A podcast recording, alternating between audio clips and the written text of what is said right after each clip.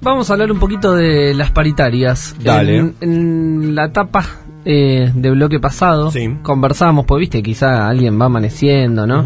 Eh, y mencionábamos lo que es el comunicado eh, de la CGT que hablaba de, bueno, eh, nadie mejor que cada uno de los eh, sectores, eh, cada rama de actividad para saber cuáles son las eh, posibilidades del sector y las necesidades de los trabajadores. Sí. En ese sentido fue el adelantamiento de una serie de paritarias que dispuso el Ministerio de Trabajo. Fue una de las respuestas eh, del gobierno al reclamo por eh, la recomposición del poder adquisitivo, ¿no? Decir, bueno, todas las paritarias que eh, quizá deberían comenzar a discutirse el mes que viene o que ya tuvieron algún tipo de acuerdo, pero quedó un poco desactualizado, adelantamos, convocamos a todas a la vez Sí. y empezamos a discutir ahora, cosa de a, generar aumentos mayores a los que estaban acordados.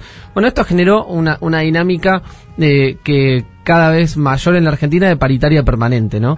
Eh, a- a- si hace algunos años hubiéramos hablado de eh, paritarias, en abril yo debería estar, 24 de abril hoy, debería estar contándoles, bueno, cómo cerró la ronda paritaria, si queda algún que otro gremio que quizá tiene eh, la paritaria más hacia mediados de año, pero más bien sería un balance de lo que fue eh, la ronda y charlamos el año que viene. En 2023 Sí. volvemos a hablar de paritarias. Sí, sí, sí. No, ahora paritarias es un concepto que ocurre a todo momento, Claro. a toda hora, durante todo el año. Y si habláramos no solamente de hace algunos años, sino del 2021, yo les estaría diciendo, bueno, las paritarias están cerrando por nueve meses, por ocho meses, con una revisión para el último trimestre, ¿no? Estaban, el- el- jodíamos que eran, eran como un embarazo las paritarias el año pasado, nueve meses. Sí. Bueno, y ahí veías, ¿no? ¿Qué pasaba los tres meses siguientes? Esos tres meses eran los de que el agua te iba subiendo, ¿no? Exactamente, Sí. bueno. Y entonces ahí se discutía nuevamente, bueno, cómo ajustar. Ahora estamos hablando de paritarias de seis meses, Sí. la mayoría, algunas menos.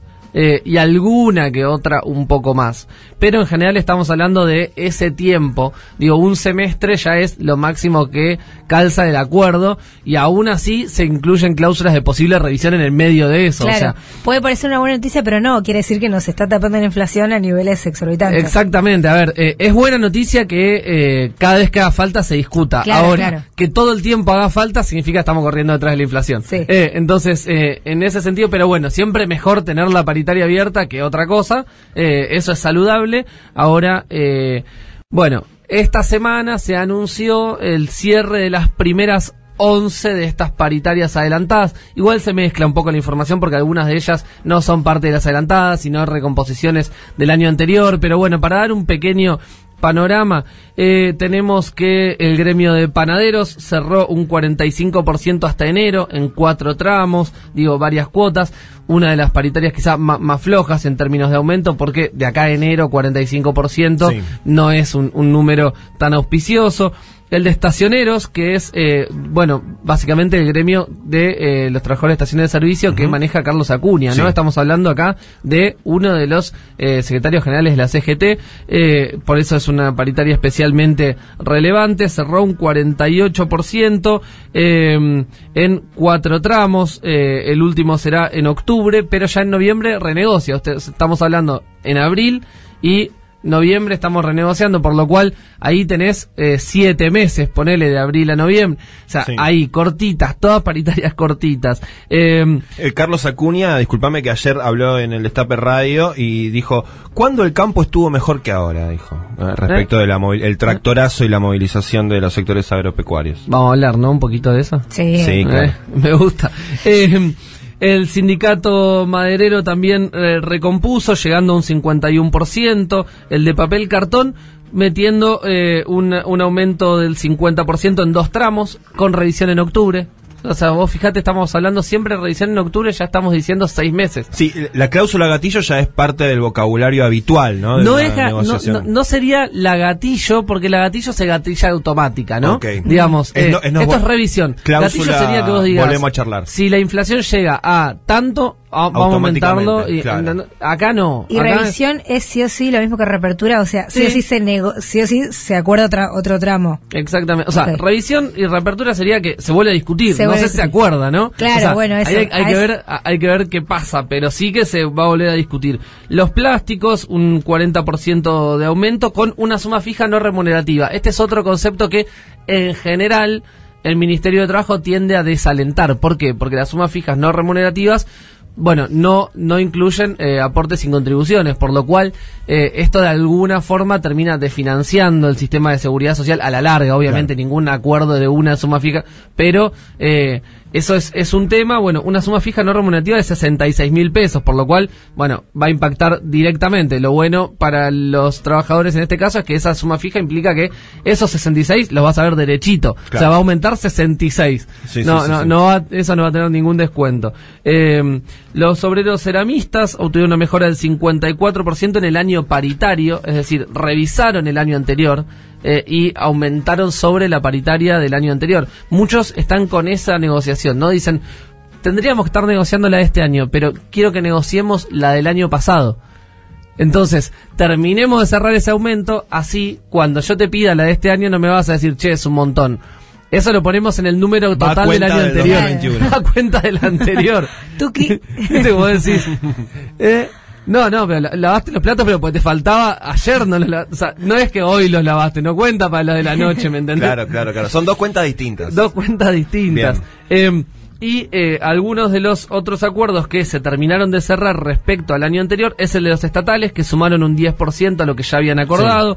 El de trabajadoras de casas particulares, paritaria importantísima porque afecta a cientos de miles de mujeres trabajadoras, que eh, llegó a un total de 65% en el año paritario. Eh, esto es importante, eh, con una suba del 6% en abril, 9% en mayo y 15% en junio. Así que, bueno, el salario de abril tiene que ir con el 6% de, de aumento y ya en mayo se viene el 9%. Anótense. Em, y el de empleados de comercio, que fue uno de los últimos eh, cierres, que llegó a un 60% en el año paritario, abril a marzo. Lindo Eh, número. Sí, pero bueno, veremos qué pasa con ese número Sí. eh, en los próximos meses. Pues estamos hablando de que 60% es de acá hasta marzo del año que viene. Claro, está muy escalonado, ¿no? Según lo que vi, 8%, 6%, 6% así en 8 Exactamente, tramos. son muchos tramos y el tema de los tramos es que los primeros sean los más fuertes. Si no, siempre pasa lo mismo, ¿no? Si la inflación fuerte está ahora en marzo-abril, esperemos, ¿no? Esperemos que sea Sí. esta la inflación fuerte y que la próxima sea Sí. en, en descenso. Eh, si la inflación fuerte está ahí, necesitas el aumento ahora. Claro. Pues si llega después, estuviste todos los meses perdiendo. Sí, sí. O sea, eh, no importa que el final sea, sea mejor. Pero bueno, este es, es, es un pequeño repaso. Sumémosle que eh, los bancarios están en pleno conflicto. Eh, ¿Por qué? Porque dicen eh, las entidades bancarias, que son las que elaboran eh, estimaciones, índices de inflación, hablan de una inflación de alrededor de los 60 puntos y nos ofrecen alrededor del 50. Claro. ¿Qué dicen la- la- la- las, las entidades bancarias? No, le estamos ofreciendo un 60 en el año calendario. Bueno, ahí cambia, ¿no? Es decir, no de, un- de acá a un año, sino que si contamos lo que Claro. ya pusimos en... Nada, bueno, no es la forma de contarlo porque la paritaria tiene su propia dinámica, por lo cual es lógico el reclamo de los trabajadores y trabajadoras bancarias que dicen, che, si estás pronosticando un 60 y además mal no te suele ir, No, claro. Pone por lo menos el valor de la inflación. Y además, eh, y con esto cierro, en todos estos casos estamos tratando de discutir cómo ganar la inflación cuando perfectamente podríamos estar discutiendo cómo mejorar el poder adquisitivo y no mantener, ¿no? Digo, creo que el desafío eh, para las próximas va a ser poder empezar a discutir eventualmente cómo mejorar el poder adquisitivo que bastante sufrió en los años de Macri y le costó enormemente en los años de pandemia. Muy bien, eh, sí a la apertura de paritarias, sí a la negociación paritaria y sí también a los aumentos por decreto, por bono, por la vía que sea. Por- pero por estamos supuesto. a favor de Vamos, este por- programa. vamos a, a- a- a atacar por todos los frentes porque la recuperación del poder adquisitivo es urgente.